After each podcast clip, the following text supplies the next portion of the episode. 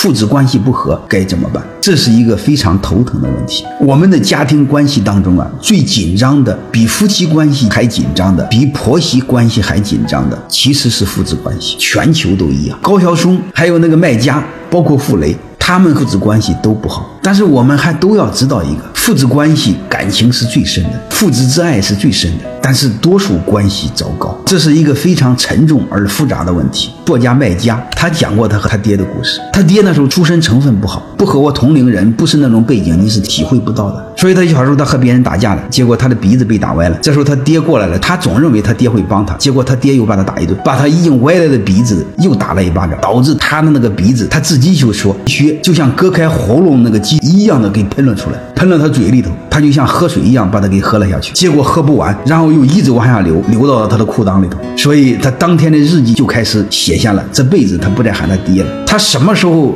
迷瞪过来了呢？就是等他儿子叛逆的时候，他开始迷瞪过来。他和他爹之间的关系，他想和他爹和解的时候，他爹已经得了老年痴呆症，没法和他再进行任何交流，所以他这辈子最大的遗憾就是他再也没法取得他父亲的原谅，是一个很沉痛的话题。我下面给大家简单的分析一下，这是心理学家他们总结出来的。你会发现，小的时候我们最崇拜的是爹，爹无所不能，什么都会。但是你一定要知道，他小时候对你有多崇拜，将来一定对你有多厌恶。你就知道一句话：没有无缘无故的爱，也没有无缘无故的恨。因为他小时候对你有多崇拜，就说白了，活在你的温暖的怀抱里，你也可以理解为你的阴影里。但是作为一个男人，他要长大的，他早晚要挣脱，和你对立，要成为一个男人。这个时候你会发现，你俩的关系就错位。但是你作为爹呢？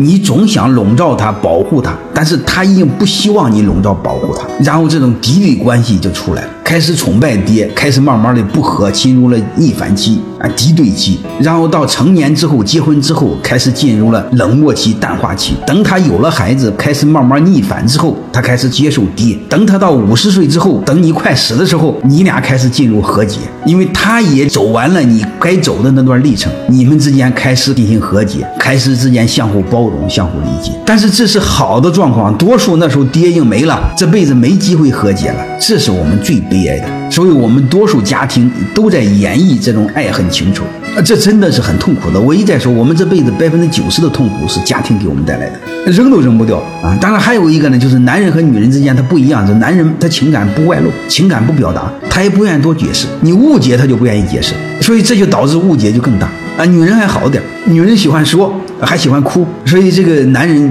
之间他就比较这么悲哀。不管怎么着，我们就知道这种背景为什么这么难。就是多数男孩子都经历过这种父亲的创伤，我们天然的就有这种鸿沟。当孩子成为爹的时候，他慢慢就会意识到，他爹当年有多糟糕，他自己现在就有多糟糕。哪一个爹不爱自己的孩子？他自己本身也是一个普通人、平常人。他本身就是时代的牺牲品，你给他要求这么多干什么？对吧？你没法要求他。你就像我爹似的，富二代，结果初中一毕业回到农村，然后被打成地主，然后遭受所有的欺负。那种环境下，他养成的性格，我对他要求什么？他能把我养活就不错。我对他要求什么？不管怎么着吧，我还是希望我们和解。和解呢，其实是让自己走向自由之路，走出心中的痛。其实背后是和自己和解。这是我们每一个人要知道的。怎么解呢？我谈我的几个观点。第一个呢，你要在适合的机会，你要表达出你的愿望，就是你要表达出你想和解，但是要在合适的机会。第二个呢，你要重新搞明白我们之间的关系，我们都是独立的个体。你首先要表示尊重、理解、包容、支持，最好是欣赏。哪怕你孩子很普通很普通，就是一普通工人、普通农民，我们也要保持欣赏。当父母的一定要这样，千万不要和邻居家的孩子比。你比什么比呢？你怎么不比爹呢？老比孩子。所以我们少比较，少攀比，少指责，多理解，多包容，多欣赏，多肯定。这是我们要知道的事儿。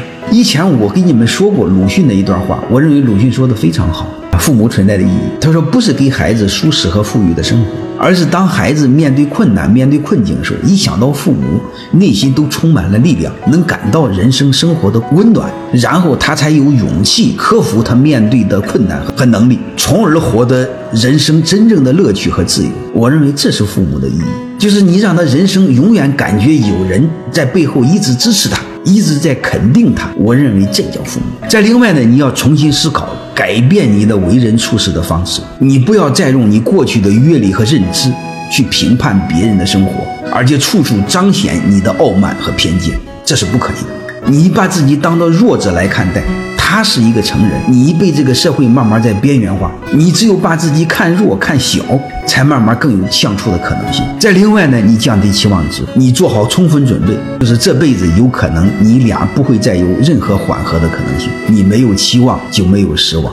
我建议你做这样的准备，各自安好，他一家人幸福就是你最大的幸福。你没有任何奢望，你也不会有任何希望。这是一条非常漫长的路，最终有可能你以失败而告终，但是你还要欣然接受。我建议你这样，而且我一再说，人生没有完美，人生一辈子是残缺。包括那个卖家，那是作家，你说作家他能不懂吗？结果他是十多年不搭理他爹，等他儿子青春期逆反的时候不搭理他了，才迷瞪过来。但是那时候他爹老了。